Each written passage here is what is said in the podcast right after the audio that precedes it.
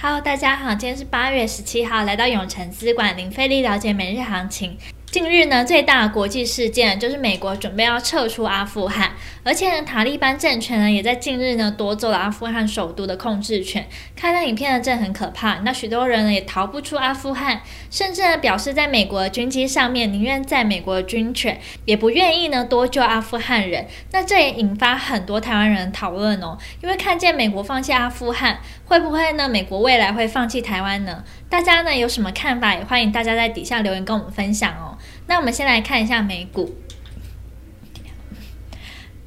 数据呢显示，中国经济放缓后，周一美国股市呢大多收高，油价下跌，VIX 恐慌指数上升，美债殖利率下滑，金融能源股下滑下，导致呢美股早盘走低。不过呢，苹果创新高，防御性的股票强涨的情况下，道琼呢标普呢收复了早盘的跌势，连续第五日呢创下历史收盘新高，并且呢美国企业的收益数据呢已大大超过华尔街的预期。上月底呢数据显示呢第二季经济产出呢。已恢复到疫情前的水平，这种强势的局势呢，促使了高盛和大摩的策略师上调对标普五百指数今年可能走多高的预测。那美股四大指数呢，道琼跟标普五百呢上涨，纳斯达克及费半指数下跌。那科技五大天王呢全部收红，其中苹果就上涨了一点三五 percent，脸书呢涨了零点九三 percent。接下来看台股，台股呢今日震荡走跌，电子全指股今日卖压沉重，台积电中场收在五百八十元，台达电重跌了六 percent，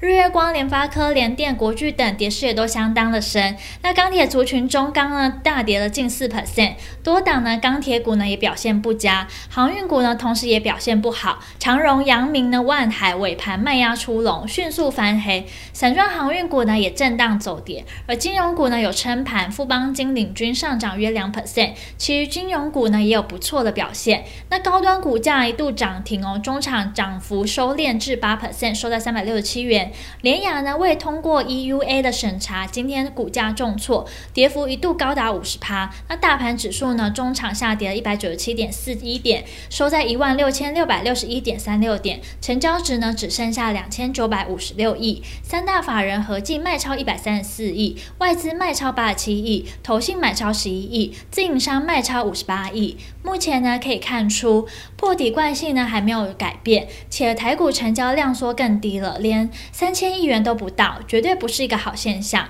要知道呢，行情要热络，一定是参与市场的资金要够，而且呢，目前台股持续量缩，在破底的过程中更难吸引到买气，也导致了一旦有指标股下跌，很多同类股或是盘面的人气股也都跟着跌。未来趋势及展望，空方的趋势呢非常明显，连续向下呢破了很多个百点大关，今天也破了一万。六千七百点的大关，根据我们利用黄金分割率的计算，很可能还会有约两百到四百点的跌幅，因此呢，仍需要保持谨慎。连续的长黑 K 呢都没有出现止跌的迹象，操作上建议降低持股水位到三成以下。针对呢弱势股反弹偏空的操作都是可以的。那听到这边，相信大家一定在了解完国际跟台股状况后，更希望知道怎么对自己的投资获利有帮助。那记得，稍后六点，我们永诚资管将它一分分析。师会详尽针对盘中的热门族群解析，包括六五四七的高端、二三二四的人保、四七二一的美琪玛、